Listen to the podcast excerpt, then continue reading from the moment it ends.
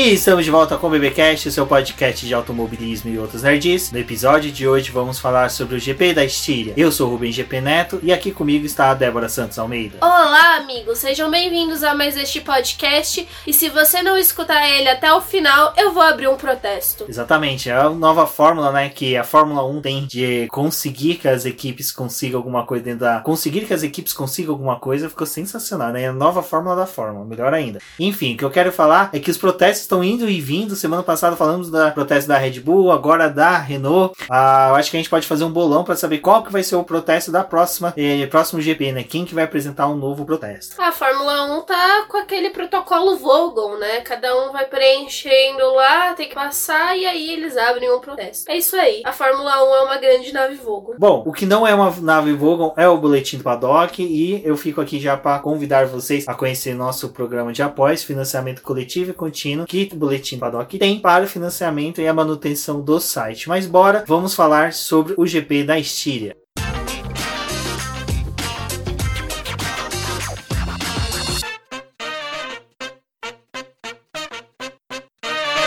Bom, Débora, o, algo que foi legal é que a gente já cantou a bola um pouco no preview de que seria ah, possível uma, pelo menos um dos dias com chuva. A previsão era de que fosse no sábado, então daria uma mexida ali, pelo menos no, no grid, né? Nas largadas, posições de largada. Então provavelmente já não teríamos algo já em definitivo, uma demonstração do que seriam as forças no domingo na corrida. E foi o que aconteceu, né? Nós tivemos aí um sábado de chuva muito forte, mas. Exatamente, Rubens. O que foi interessante é porque a sexta-feira ela foi aproveitada de uma forma um pouco diferente, porque a sexta-feira como eles encontraram a pista mais seca, eles puderam dar as tradicionais voltas de classificação e também realizar um pouco da simulação de corrida, mas ali no segundo treino livre a gente teve eles é, tendo mais tempo para poder justamente batalhar por voltas de classificação, até porque como eles tinham a certeza da chuva no sábado, eles tinham a ideia que as duas sessões iam ser comprometidas e também essa chuva poderia se estender para a parte do domingo de manhã, então que ia impossibilitar eles a realizarem a classificação horas antes da corrida. Então já teve aquele aviso de que talvez as voltas do segundo treino livre iriam valer como classificação.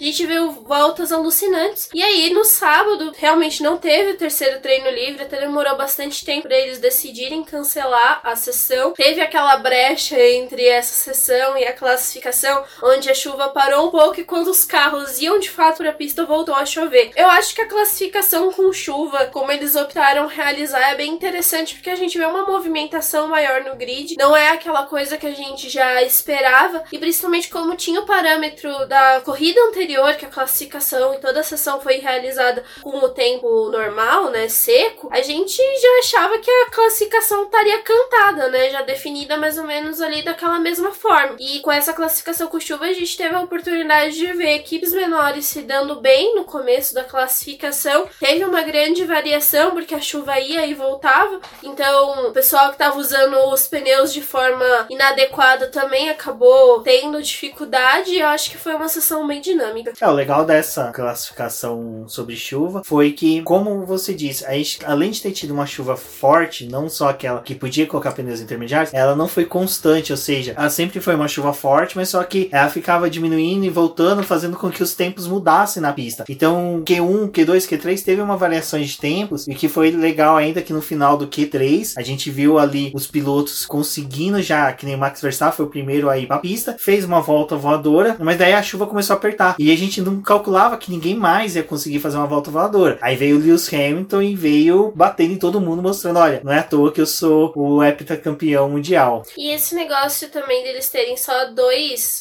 nossa, já deu um título a mais pro Lewis Hamilton. Bom, já vamos antecipar, né? Empurrar a taça pra ele pelos robozinhos, que já adianta bastante serviço. Calma, Rubens, tem o Bottas. Fé no Bottas. Mas seguindo o que a gente tava falando a respeito da classificação, é que como eles só tem dois jogos de pneus é, de chuva extrema, a Ferrari é, é muito doido porque a Ferrari utilizou os dois jogos pensando que os pilotos não iam sequer passar do Q1. Então, olha o tamanho do desespero da equipe, né? A gente começou a ver o Russell e ele tava se destacando justamente com esse carro da Williams. Foi uma sessão que a gente pôde ver isso dos carros inferiores anteriores, porque eles tinham como tirar um pouco mais, né? Se aproveitar um pouco do desempenho ruim e também um pouco da. talvez da falta de confiança das equipes maiores se arriscar logo de uma vez e cometer algum, é, algum acidente, algum erro. E o Russell começou a virar a volta e ficando ali entre o pessoal com grande destaque no grid, então eu acho que foi bem interessante. Em contrapartida, a gente já teve, né, a, a Racing Point não indo tão bem. Ela teve problema nessa classificação, então... É, o então problema dela é que ela xerocopiou as estratégias, os carros da Mercedes, só que ela esqueceu da parte de chuva, né?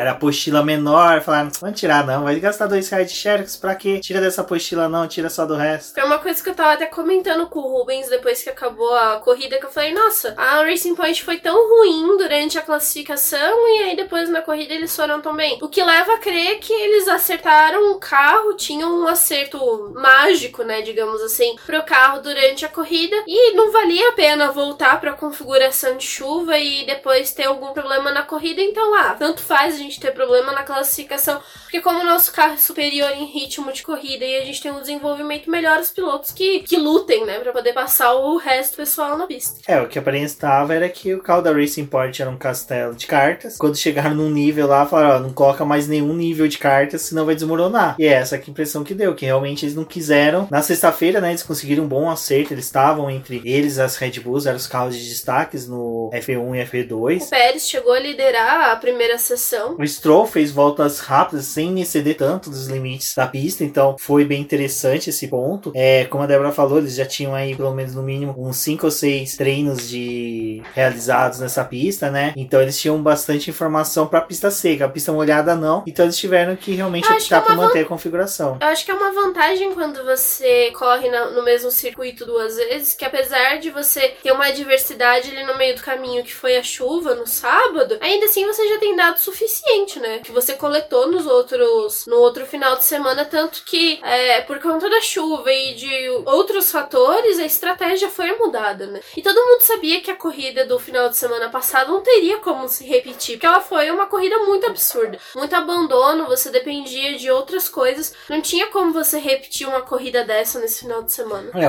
quem não teve muito que comemorar foi a Haas, nessa questão de treinos, né? Porque o Magnussen já não participou de um dos treinos livres de sexta. E o Grosjean teve um pequeno problema no carro dele, que foi antes do F3, né, Débora? Foi durante a classificação, na verdade. Ele foi pra pista para poder dar uma volta e aí já identificaram que o carro dele tava com problema e ele retornou para poder é, para os boxes e eles começaram a avaliar o problema era no, no sistema de recuperação de energia o ERS e a equipe sabia que não ia ter tempo de arrumar aquilo. Então depois da classificação eles já entram em sistema de parque fechado não podem realizar alteração no carro. Mas o problema era muito complexo que não tinha como eles resolverem aquilo no período da realização da classificação. Eles estenderam os trabalhos eles passaram é, ficaram lá até cerca das 11 horas da noite para poder arrumar o carro do Grosjean e eles notificaram os comissários, né, avisando que realmente não tinha o que fazer. E aí os comissários ficaram naquele dilema entre desclassificar o Grosjean ou deixar ele ir para a pista no domingo. E eles viram que o problema que o Grosjean tinha era aquela coisa, tipo, não tinha o que fazer. Ou ele arrumava o carro e ia para a pista ou não arrumava e o problema ia ficar ali de qualquer jeito. Então eles optaram por deixar com que o Grosjean fosse para a pista sim no domingo, mas que ele largasse do pit lane como uma forma de punição, já que eles não iam desclassificar o piloto. E aí ele fez a corrida normalmente. Mas a Haas já estava enfrentando problema. Dessa vez a gente teve problema com Kevin Magnussen lá no primeiro treino livre. Também foi um problema de bateria. E diferente do final de semana é, anterior que eles tiveram problema dos freios, foi essas questões elétricas que começaram a aparecer no carro. Então são dois finais de semana assim ruins para Haas nesse sentido, ainda que eles tenham terminado em uma boa posição na corrida, né? Mas é aquela posição que ainda assim também não te dá ponto algum. Então é uma evolução, mas pero no mútil. Bom, e como nós falamos, né, nós tivemos aqueles opostos dentro da corrida, que foi Charles Leclerc ficando no Q2, o Sebastian Vettel indo para o Q3. E, por sua vez, nós tivemos aí Lewis Hamilton conseguindo a pole com 1,2 segundos à frente do segundo colocado. E naquela condição que eu comentei agora há pouco, a pista aumentou a chuva, começou a ficar mais forte e ninguém falava mais que alguém conseguia baixar o tempo, que era até do, salvo engano, do Max Verstappen, que estava com a pole provisória. Max Verstappen, que depois tentou buscar abaixar o tempo dele e conseguir bater o do Lewis Hamilton, acabou rodando. O Hamilton deu duas voltas rápidas nesse final de classificação. O Max Verstappen estava vindo com um tempo que era bom, mas provavelmente não ia ser suficiente para poder bater o primeiro tempo do Lewis Hamilton e eles estavam vindo em voltas alucinantes, mas o Hamilton acabou se dando bem, conseguiu duas voltas rápidas e o Verstappen na última tentativa dele, ele acabou perdendo o carro e rodou, né? Então ele perdeu a chance de tentar lutar por essa volta, mas também é, o tempo do Hamilton era um tempo muito bom e esse 1 segundo, 2 é muito para o que eles estavam virando ali na pista e com a péssima condição de chuva, né? E e era muito interessante porque eles estavam naquela batalha de tentar entrar na pista primeiro do que o outro, porque começava a chover, quem já tava atrás já tinha uma diferença muito grande do tempo de quem virou a volta primeiro. Então era uma briga por, por pedaços, né, da pista para poder conseguir um melhor desenvolvimento. É, para título de curiosidade, o tempo do Lewis Hamilton pro segundo colocado era o tempo do segundo colocado pro décimo. Então quem tava no Q3 fez entre o, segundo colocado o décimo 1.2 e o Hamilton conseguiu essa mesma diferença diferença. É algo assim, o, uh, o pessoal ficou fazendo comparações com o Senna, questão de voltas voadores, mas acho que muito mais Schumacher era um cara que conseguia também umas voltas dessas. E Lewis Hamilton mesmo, já na época dele de McLaren, mesmo no começo da Mercedes, já conseguia umas voltas dessas. Não é algo surpreendente para quem já acompanha o Lewis Hamilton, já vê que ele é realmente um piloto diferenciado na chuva. O Carlos Alvarez até mesmo falou hoje sobre pilotos que são nitidamente grandiosos na chuva. E Lewis Hamilton tem essa característica, uma característica muito bacana, que é lógico, né? O cara refina mais quando é pista seca. E nesse refino da pista seca é o que gerou a grande polêmica, né? Porque, como a Débora falou agora há pouco, nós tínhamos a questão de que muitos não queriam entrar, né, no Q3, no Q3 não, desculpa, no F3 e no classificatório em decorrência da chuva, da chuva que estava sendo forte. É, muitas pessoas criticaram, né, Débora, os pilotos por optarem e até demonstrarem a opção de que não queriam entrar naquelas condições na chuva. É uma discussão válida, mas eu acho que tem muito que se levar em conta, principalmente no quadro que encontramos encontramos hoje questão da pandemia, de retenção de gastos, é, disponibilidade de peças até das fábricas em repor as peças que são quebradas. Acho que o terceiro treino livre que gerou mais essa polêmica, principalmente porque o pessoal não tava já muito afim, tinha muita gente que não tava nem tão próximo do carro assim, e eles levaram muito tempo para poder tomar essa decisão de levar o carro ou não pra pista. E eles sabiam que a condição do domingo não, a prova não ia ser realizada em nenhum momento com chuva. Eu acho que não, os pilotos realmente não precisavam sentir a pista com chuva para poder descobrir se ia dar conta de correr de qualquer forma no domingo. E tudo bem, ah, mas se eles tivessem feito TL3, talvez, ou, talvez a classificação teria sido melhor. Talvez, mas também o risco de algum piloto bater, quebrar uma peça. A gente tá num campeonato que as corridas são extremamente próximas umas das outras. Tem equipe devolvendo peças de carro, motor, enfim, já logo depois da corrida, devolvendo para as fábricas para que possa ser feitos reparos e eles já devolverem logo depois. Estão trabalhando com uma brecha de praticamente quatro dias de intervalo de uma corrida para outra, assim, em questão de sessão de carro entrando na pista. Então é bem arriscado colocar eles nessa condição e tá todo mundo com pouco dinheiro, todo mundo trabalhando com um orçamento mais baixo. Às vezes você perde uma peça nova que o piloto ia usar no domingo para corrida por conta dessa classificação. Então eu achei até válido eles se pouparem nesse terceiro treino treino livre e realizarem a classificação. Eu gosto da classificação com chuva, eu acho que dá uma bagunçada no grid, a gente tem uma perspectiva diferente da corrida, mas é aquela coisa, o pessoal que ganha espaço durante a classificação, numa circunstância dessa, acaba perdendo logo depois na corrida, né? O Russell, ele foi muito bem durante a classificação, mas já lá na corrida, quando ele encontrou o Kevin Magnussen, que ele tava realmente disputando espaço, ele perdeu o carro. Um pouco talvez de afobação, um pouco do do cenário, mas muda a condição do piloto também de, de guiar. Então, às vezes você coloca esse pessoal que tá na frente de uma equipe melhor e aí ocasiona acidente. É, é legal a classificação assim, mas também tem o prejuízo, né, na corrida. É, na minha opinião, a questão que também tava pegando era que, tanto no, durante o F3 e o classificatório, estava em dúvida a questão de teto pro helicóptero levantar voo. Então, assim, tinha hora que tinha condições, mas só que o que, que, que eles temiam? A gente tem condições agora, durante 5 minutos. Mas depois, será que a gente ainda vai ter teto pro helicóptero levantar voo? É lógico, se eu sou um piloto de Fórmula 1, eu tenho esse receio de saber se eu vou entrar no carro e se sofrer um acidente vai ter helicóptero para poder levantar voo. E não, não só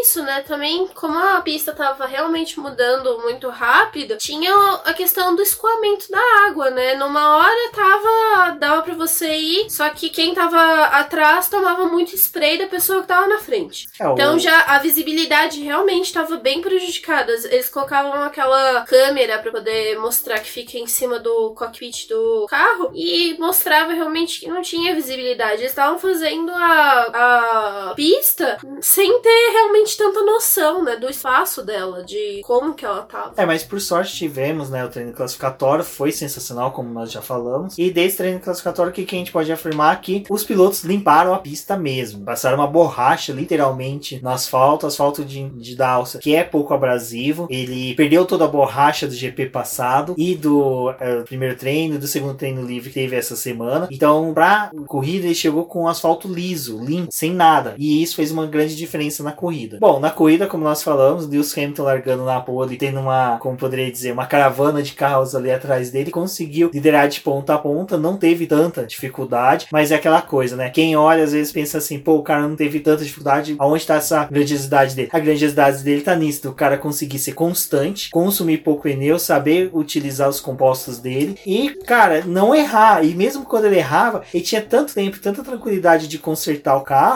que, tipo, não fazia diferença. Ele errou uma, duas vezes a curva ali, salvo engano, é a três, que para ele não alterou em nada. Tipo, é como se nada tivesse acontecido no, na corrida. E eles foram pra pista também já sabendo que eles estavam com um problema no câmbio. A Mercedes avisou para eles não ficarem forçando tanto ele quanto o Bottas. E pelo menos o Hamilton se livrou de uma disputa direta, né? Então acho que acaba auxiliando principalmente nessa questão de. E já o Bottas ele largou da quarta posição, ele tinha que lidar ali com o Verstappen e o Carlos Sainz à frente dele. O Sainz ele largou muito bem, pôde ali ameaçar o Verstappen, mas a questão do Bottas é que quando ele viu a oportunidade, ele ultrapassou o Sainz, mas o Verstappen estava rendendo muito com o carro, então ele teve que tentar tirar a diferença e fazer essa aproximação. Então a corrida do Bottas não foi tão fácil assim quanto a do Hamilton por estar tá liderando, pareceu mais fácil. É, o Bottas ele teve que economizar pneus, né? Isso a gente vai ver pouco mais à frente na questão das estratégias, mas quem dormiu feliz de sábado para domingo foi o Carlos Sainz, que vinha, como eu poderia dizer, com uma pulga atrás da orelha em decorrência da péssima fase da Ferrari,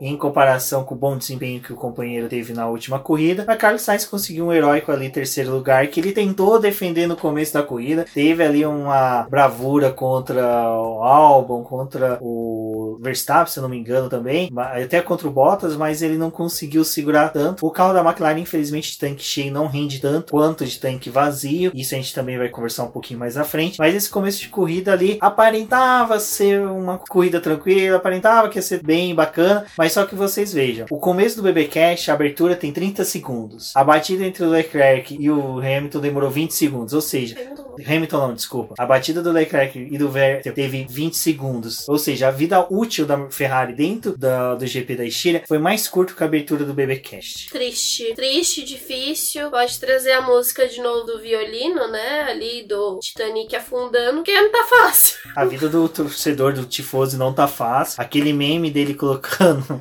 é, macarrão na pistola para cometer suicídio é válido, porque você não vai conseguir se matar por, com macarrão, mas vai ser bem triste o fim desse, dessa novela. A gente não tá por aqui pra poder discutir se o Leclerc não, porque e o já assumiu a culpa, né? né? O Leclerc ele já teve a humildade de assumir a culpa, porque realmente, desculpa, foi uma cagada dele. Ele falou, é, era assim, era nítido que Leclerc não queria é, terminar a primeira volta atrás do Vettel. Ele já tava pé da vida porque havia ficado no Q2, já tava pé da vida porque tomou uma punição que foi discutível se era válido ou não, decorrência se era semelhante ou não com o que o Hamilton teve na semana passada. Eu acho que isso também é algo que já foi superado nos debates da internet. Ele foi punido de forma devida, mas o que acontece no caso dele é que ele realmente, na minha intuição ali, é que não queria terminar corrida na, atrás do Vettel. Quer dizer, pelo menos a primeira volta. Por isso que ele viu uma brecha entre o Vettel e os pilotos da frente, tentou colocar à frente. O Vettel não teve uma boa largada, o carro dele patinou. Então eu acredito que o Vettel tá acostumado com uma Ferrari tão sem potência que na hora que ele acelerou, ele viu que o carro tinha potência e não estava acostumado. É quando você pega um existe tanto carro com quatro marchas, que quando você descobre que existe uma quinta marcha no outro carro, você não sabe o que faz com ela. Mais ou menos isso que o Vettel viveu ontem. Bom, infelizmente, né, as Ferraris acabaram voltando mais cedo pra Hungria, não pra casa. Vamos saber, né, vai que dá na cabeça do Leclerc voltar pra Mônaco, esperamos que não. Eu acho bem interessante isso, que a gente tá tendo esse problema, né, com a Ferrari. Na outra corrida, apesar do Leclerc ter se beneficiado com a segunda posição e o Vettel ter terminado em décimo, dessa vez eles não pontuaram. E a gente teve o contrário, né? Na outra corrida foi as Red Bulls que não pontuaram, e aí dessa vez os dois carros pontuaram e pontuaram muito bem. Ou seja, se seguimos essa constante, na próxima, Ferrari não pontua, Red Bull não pontua, a Williams pontua. Não sabemos. Podemos analisar isso daí. Fica um protesto a respeito. Mas o que eu quero dizer é que a McLaren no ano passado ela se beneficiou justamente disso, né? Das equipes que iam bem numa corrida, iam mal na outra, iam é, perdendo pontos com esse bom e mau desempenho dependendo da prova. E ela tava ali tentando pontuar e manter uma constante, tanto que garantiu esse quarto lugar do campeonato. E agora ela tá em segundo. Eu acho que partindo da, da forma como o campeonato tá indo em um campeonato curto, se ficar nessa alternância da Red Bull e bem, Ferrari mal, não sei o que, ela vai tomando pontos justamente dessas equipes. E era, era o que ela queria, né? Tirar pontos desses para poder ter uma posição melhor no campeonato. E a gente tem a Racing Point que tá aí, né? Também tirando ponto dessas equipes grandes. Ou seja, a Ferrari queria tirar ponto dos incompetentes, mas dessa vez ela que foi incompetente. Parabéns envolvidos. Falando da Racing Point, como a Débora falou, né? E a gente explanou aqui, a questão de que ela parece que pegou o pendrive da Mercedes de configuração de carro em pista seca, utilizou no domingo, teve um bom desempenho. Quem diria que o Lance Stroll conseguiria dividir curvas e não tocar nos outros de uma forma que jogasse para fora? Foi até um, uma boa demonstração ali da corrida do Lance Stroll, só que eu discordo do ponto quando falam que é um piloto que acabou de chegar na categoria. Ele já vai para sua quarta temporada, né? Já estamos na quarta temporada dele. Eu acho que o piloto que a partir que tá na segunda temporada, ele já não tem mais desculpas os feitos dele dentro da pista. Vide como o do Norris está atuando este ano na Fórmula 1. Foi uma coisa que a gente discutiu até lá no grupo do BP, no WhatsApp. O Eric Nemes trouxe esse debate a respeito de se é só o carro que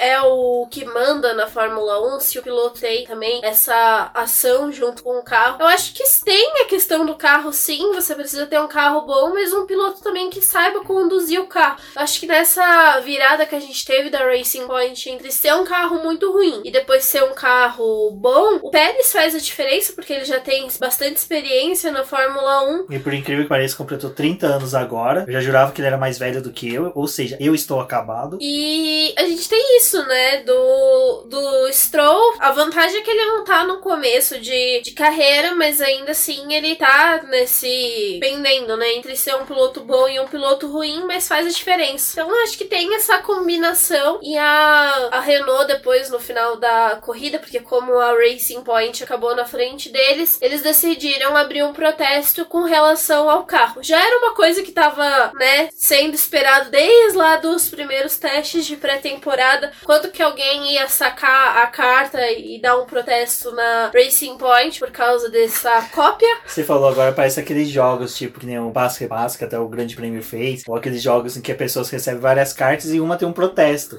A Red Bull já gastou a dela, a Renault tá gastando agora. Eu acho que o Binotto vai gastar da Ferrari contra os próprios pilotos num determinado momento. Não sabemos, vamos aguardar. Mas essa questão do protesto é bem interessante da Renault, que demorou, né? Demorou. Acho que agora, só agora que eles perceberam quanto que eles estão sendo prejudicados, né? Não, o delay que tem no turbo da Renault tem na cabeça do Cyril. Ou seja, aquele, sabe, o buster do carregando. Eu acho que a internet na Renault deve ser discada ainda. Teve gente que falou que conversaram com o Cyril pro Cyril resolver ter essa atitude, porque como a Red Bull já tinha dado aquela causada, né? Aí agora tinha que ter alguém para poder causar depois. O Cyril devia estar tá que nem a gente tá em quarentena. Olha assim pro WhatsApp, vê 300 mil mensagens. O que, que tá acontecendo? O que tá acontecendo? acontecendo, eu não quero ver. Ele olhava assim, CEO, diretor, não sei o que da Renault, não sei o que da Renault, faxineiro da Renault, pessoal, todo mundo da Renault mandando pra ele, protesta, meu filho, gasta essa carta do protesto, pelo amor de Deus, já tá feio pra nós. E ele acabou aguardando bastante. Eu, assim, a minha visão era, é, eu sempre falei que eu gostava muito dessa ideia de questão não de copiar, mas de você ter acesso a informações, você ter o, uma abertura melhor dos carros que são competitivos, porque, cara, como foi legal a corrida de hoje, você tendo pilotos todos competindo por posições. Eu vi o pessoal reclamando, ah, essa coisa não foi tão legal quanto a do, do passado. Eu acho o contrário, a de hoje foi mais legal que a passada, que a do, a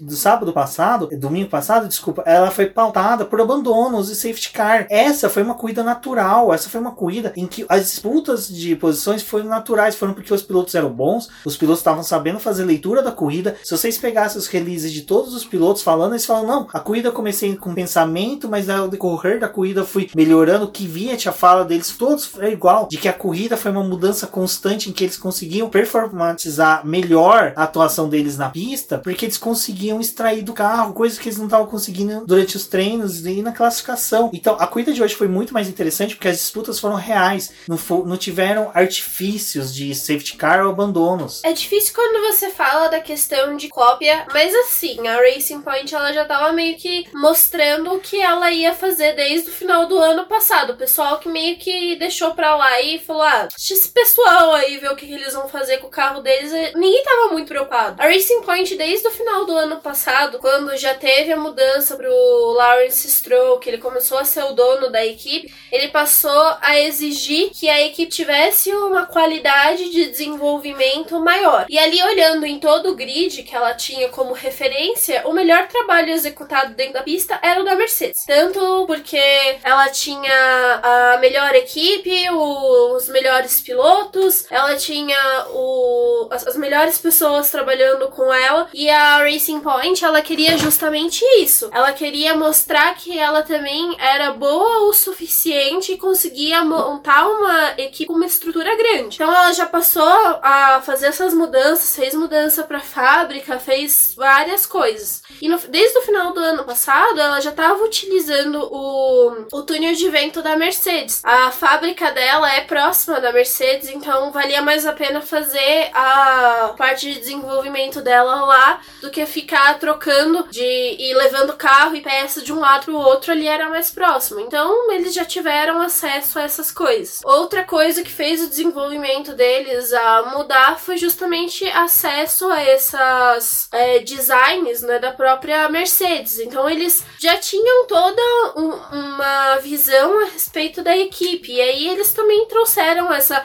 filosofia aí, entre aspas, pro carro. Então eu acho que todo esse crescimento e desenvolvimento da Racing Point já estava sendo cantado desde antes. Já tinha a Mercedes como uma base dela. E foi. Agora é o primeiro ano que eles realmente têm um carro que é deles, que nasceu, que eles fizeram, que eles tiveram acesso à peça e puderam desenvolver. Os outros carros eram muito consequência de um ano pro outro, do chassi, não sei o que, do anterior, então não tinha tanto crescimento. Eles ficavam sempre nessa bolha do intermediário. É, mas esse filho da Racing Point nasceu. É, a mãe grávida teve um alien, no caso, que tá devorando os outros carros e isso incomodou. E qual que é o meu problema com a questão da cópia da Racing Point? Como a Débora disse, ela ficou assinalando o tempo todo que, olha, eu copiei a Mercedes, olha, eu copiei a Mercedes. Mas qual que é a maior questão que tem sobre isso? Existem peças que realmente você pode comprar de outras equipes, você pode é, realmente tirar um Ctrl-C, Ctrl-V das outras equipes, como é o caso da própria AlphaTauri, que sempre fez com a Red Bull, com a a Haas, que faz descaradamente da Ferrari, que ela vai lá e compra peças da Ferrari, mas que nem o chassi da Haas, me corrija se estiver errado, salvo engano, é construído pela Dallara, mas tem todo o questão da Ferrari dar um feedback para eles, falando, olha, acerta nisso, acerta naquilo, mas eu acho que nesse feedback tá tendo algumas, algumas palavras obscuras que o pessoal da Haas não tá conseguindo ler muito bem, mas... Qual que... É vai por sinal de fumaça. Né? É, ou o Google Tradutor da Haas não tá conseguindo traduzir muito bem o italiano. Bem que dependendo do que tá recebendo da Ferrari, é melhor melhor nem traduzir, deixa pra lá. Deixa pra lá.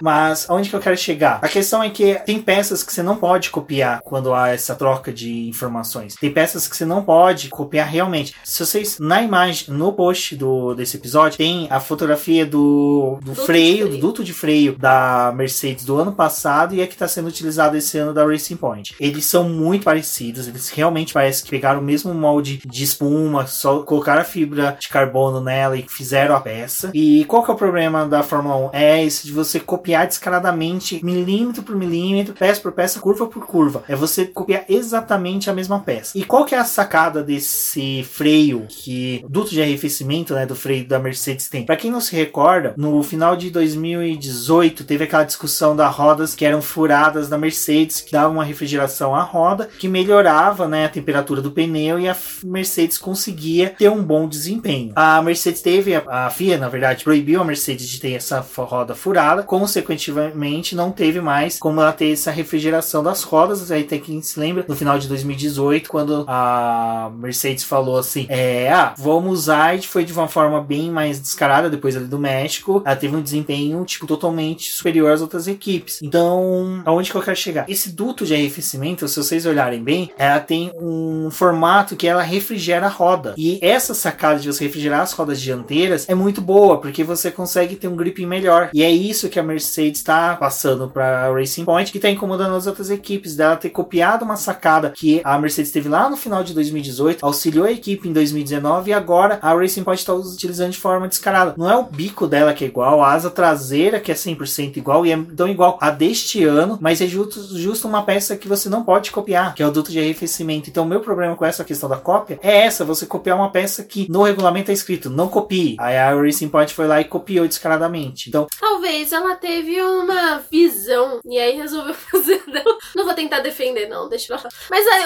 eu tô gostando da disputa que a gente não, tá, tá, tendo, sabe? Eu não gostaria que ela fosse punida de uma forma em que ela perdesse todos os pontos ou que ela fosse desclassificada, sabe? Tipo, é, segundo tipo, o regulamento, ela vai ter que fazer uma nova peça. Provavelmente vai ter um, uma mudança no desempenho dela. Tá legal, tá, é o que eu acabei de falar. Você ter carros competitivos, você tem uma corrida, cara, foi alucinante. Foi sensacional. Você teve disputa toda hora, e toda é só, hora. Tudo é bem, disputa, você não teve. Né? Deixa eu só finalizar. Não teve só um, no começo por causa daquela questão dos pneus, que estavam quase todos com pneus iguais. O único que tava com pneu diferente ali era o Richard, que não conseguiu desenvolver uma boa corrida porque o Ocon prendeu ele, não teve ordem de equipe para ceder a posição tão rápida. Mas depois, quando todos começaram a fazer as trocas de pneus, a partir, acho que, salvo engano, da 24 volta, a corrida começou a ter disputa a todo momento. Porque o que aconteceu? Eles tinham uma expectativa do pneu amarelo ser um pouco mais duro, mas de repente eles perceberam, não, ele é tão macio quanto o vermelho, então o desempenho tá sendo igual. E eles começaram nessa situação e os pilotos falaram, ah, a gente pode apertar. E eles começaram a se aproximar, ter disputa de posição, e isso que foi legal. Então você imagina, você joga a Racing Point lá pra trás, ela vai começar a disputar com quem? Com Haas, com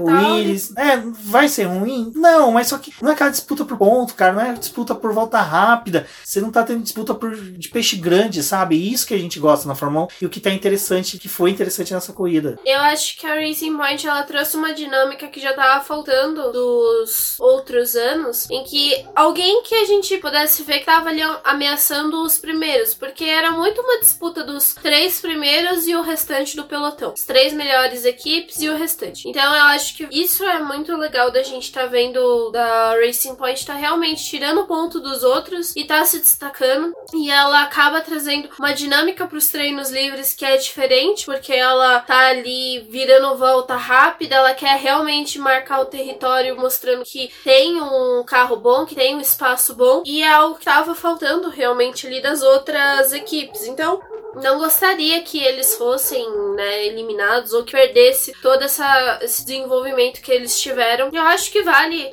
a pena e pelo menos é uma equipe que entrou aí para essa disputa e tá dando uma perspectiva diferente. E dos abandonos que tivemos hoje, falando do Vettel e do Leclerc, tivemos do Ocon. O do Ocon é até meio estranho porque ele teve o mesmo problema que teve o Ricardo na semana passada e depois a gente foi até verificar, o Cyril Abiteboul comentou sobre isso. Ele fala que eles pegaram os motores dos dois carros, mandaram para a fábrica e revisaram tudo e mandaram com, ó, oh, ok, tá tudo certinho, não vai ter mais esse problema. E de repente no do Ocon passou. Ele fala que não sabe, deve ter sido alguma coisa obscura que teve nesse intervalo aí de enviar o motor pro, pra sede, revisar tudo e voltar. Mas é que fica uma, um ponto negativo, né? Porque o Ocon ele vinha fazendo um bom final de semana, desde os treinos livres, até no classificatório. Aí chega na corrida, infelizmente tem um abandono, um abandono bem precoce na corrida. É, foi triste a gente ter esse abandono. Pelo menos foi uma corrida que a gente não teve tantos abandonos como no final de semana passado, mas teve esse do Ocon. É ruim justamente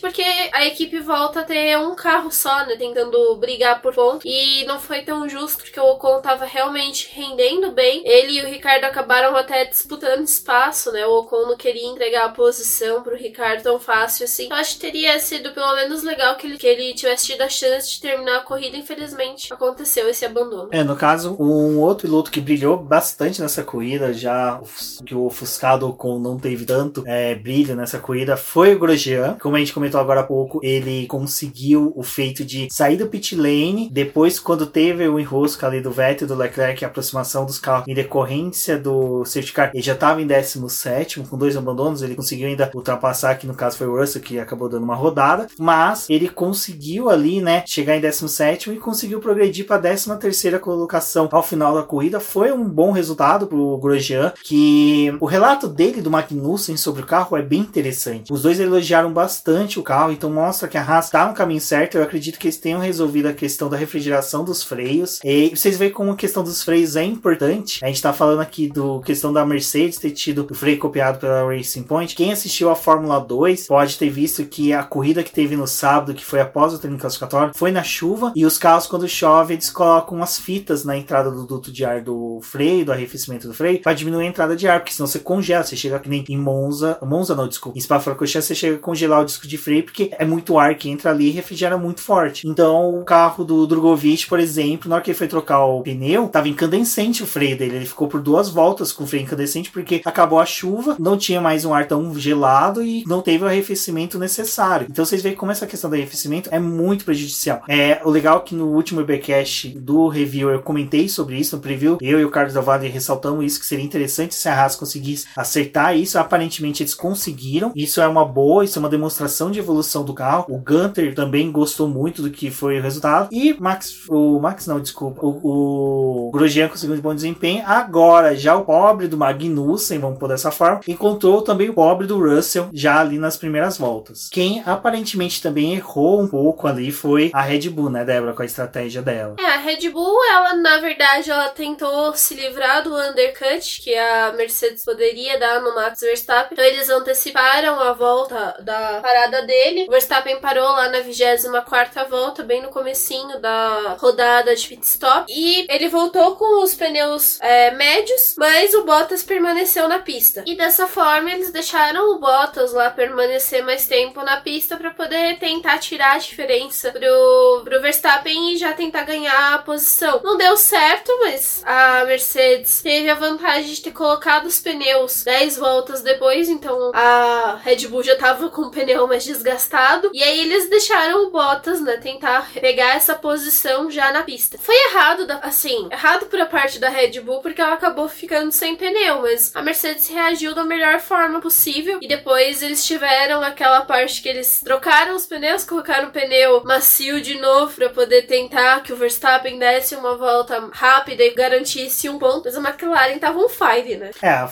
McLaren segue on fire desde a semana passada a questão de voltas rápidas. Foi algo que eu notei que o Lando Norris fez a volta mais rápida e quem derrubou ela foi o Carlos Sainz. E aí entra um bate-papo legal sobre o que, que é essa McLaren agora, né? Final de corrida ela desponta e se torna um dos carros mais rápidos do grid. Aparentemente, eu, eu acredito que deve ser algum, vai, é um estômetro meu. Acho que eu vou dar uma daquelas coisas que eu mais odeio fazer, mas é palpitar sobre possíveis coisas que possam acontecer. Eu acho que a, que a McLaren deve ter um erro de desenho ali na questão de que quando o carro tá com o tanque cheio, desequilibra ele, porque os pilotos não rendem tão bem. É impressionante, mesmo estando com pneus macios. É impressionante porque, assim, na classificação a gente sabe, eles colocam só o respiro de um bêbado no tanque para poder ter a gasolina para fazer uma ou duas voltas rápidas. E neste caso, a McLaren, quando tá na corrida, no começo da corrida, em que ela tem a, a necessidade, né, no começo ali de fazer voltas rápidas até mesmo, porque ela tá mais embolada, ela não consegue esse desempenho. A gente viu ali o Carlos Sainz e o Lando Norris perdendo posições que era uma beleza beleza, era até triste de ver, a gente quase começou a pegar e começar a se questionar se realmente aquele desempenho que teve na semana passada foi somente sorte ou foi realmente algo dos pilotos ou do carro que é bom, mas já pro meio final da corrida, a gente meio final ficou feio de novo, mas tudo bem. Do meio pro final da corrida, a gente começou a ver que não, que o carro rendia bem. A gente olhando pelo aplicativo da Fórmula 1 via que os carros estavam começando a virar bem e como a gente falou agora há pouco, pneus de faixa amarela estavam tendo o mesmo rendimento dos pneus de faixa vermelha, então a McLaren começou a demonstrar um desempenho muito bom. Né? Nem tanto que, como a Débora falou, o Verstappen colocou os pneus é, macio, né, faixa vermelha no final, faltando ali três voltas para a final da corrida, enquanto que o Carlos Sainz colocou a quatro voltas. E o Carlos Sainz na volta 68 fez a volta mais rápida, batendo a do Lando Norris que foi feita lá,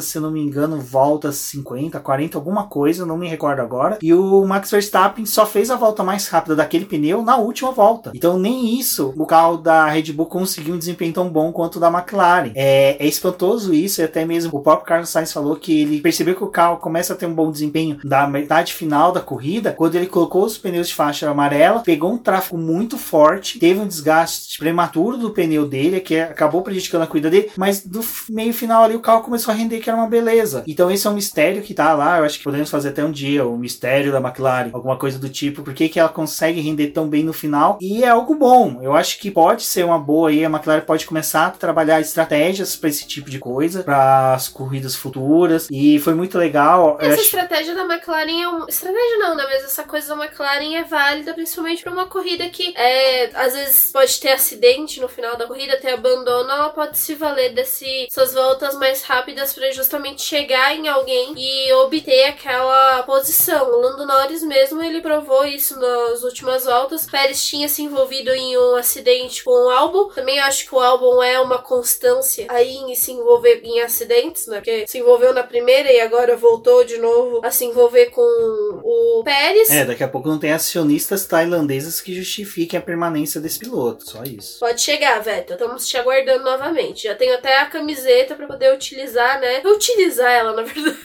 Já vamos deixar o uniforme aí guardado. Mas, é, tem essa coisa, né? De, do Norris ele ter vindo, vindo, vindo muito. E se valeu de ultrapassar o Ricardo e Sainz, aí vai e passa Stroll e Pérez. Bem no final da corrida, na última curva, ele tava passando Pérez. Nossa, foi maravilhoso o que ele fez. Tipo, tudo que eles ficaram aguardando a corrida inteira para poder fazer, eles conseguiram na última volta. E é. na última volta mesmo. Porque Hamilton já tava lá comemorando o pódio dele e eles estavam passando. E desse final, como a Débora falou que foi interessante, todo esse rebuliço que teve, o Pérez, coitado, eu senti dó dele. Quando eu vi a asa quebrada, eu falei, cara, ele não pode entrar no box porque praticamente vai perder uma volta para parar nos box. Ele não pode ficar com a peça pendurada, porque pela regra da Fórmula 1 você não pode ter uma peça solta que possa dar insegurança para os outros pilotos na pista. Foi muita sorte, a condução dele foi muito fina, sim. E diz que a Débora falou que do Lando Norris no final também ter brilhado muito. É interessante, eu recomendo sempre vocês, é, aquilo que a gente sempre primou no boletim do paddock, no BBcast, é sempre buscar as fontes oficiais. A gente foi buscar junto à McLaren o que, que os pilotos falaram, né? Aí o release da equipe, você lê assim, o Carlos Sainz, apesar de ter obtido a volta, melhor volta, era um comentário normal, todos os pilotos teve um comentário Sensato. normal, mas o Lando Norris, ele parece, sabe aqueles guri que acabou de ganhar um presente, fica falando o tempo todo e pulando, saltitando,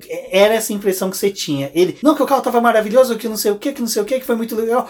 Ele comemorou mais o ponto extra que o Carlos Sainz teve pela volta rápida do que o próprio Carlos. Então você vê que quando a energia da equipe, é aquele sentimento de que, olha, o que nós estamos fazendo é bom, tá sendo ótimo, cara, foi sensacional. E tirando que nessa altura a gente comemorando lá o ponto extra, a corrida da McLaren, a gente ainda vê a McLaren fazendo pole na Indy. Isso foi para deixar qualquer coração papaya batendo mais forte. É, falando da Indy, recomendo que vocês assistam, estava muito boa a corrida, apenas que o pato com laranja da McLaren perdeu a vitória pro Rosequist, mas quem sabe aí a gente faça um, um BBcast pré-500 milhas e comente um pouco como é que tá o campeonato da Fórmula Indy. Bom, como dito, acho que conseguimos cobrir aí o que é mais importante da categoria da do GP da Estíria, né? O único GP da Estíria que nós tivemos até hoje. Torcemos para que possa acontecer mais vezes. Brincadeira, não queremos outra situação como esta. Mas duas corridas no mesmo circuito no mesmo ano, acho que vai ser bem interessante. Recomendo vocês aguardar as folhas de tempo, ao resultado desse ano, porque ano que vem, quando a Fórmula 1 voltar para a Áustria, serão os mesmos carros com upgrades. Então, para as apostas, já fica a dica aí para vocês. Bom, pessoal, eu sou o Benjamin GP Neto. Agradeço a todos que ouviram até aqui. Quem ouviu, avisa a gente, porque senão vocês vão ser protestados pela Débora. E acredite, o protesto dela dói pra caramba. E como dito, agora nós nos vemos na Hungria. Um forte abraço a todos e até a próxima. Não deixem de conferir os nossos textos a respeito dessa corrida, do desenvolvimento das equipes e a performance dela lá no boletim do Paddock. Nós temos os textos dos treinos livres, classificação e corrida lá também, se vocês quiserem conferir alguma coisa.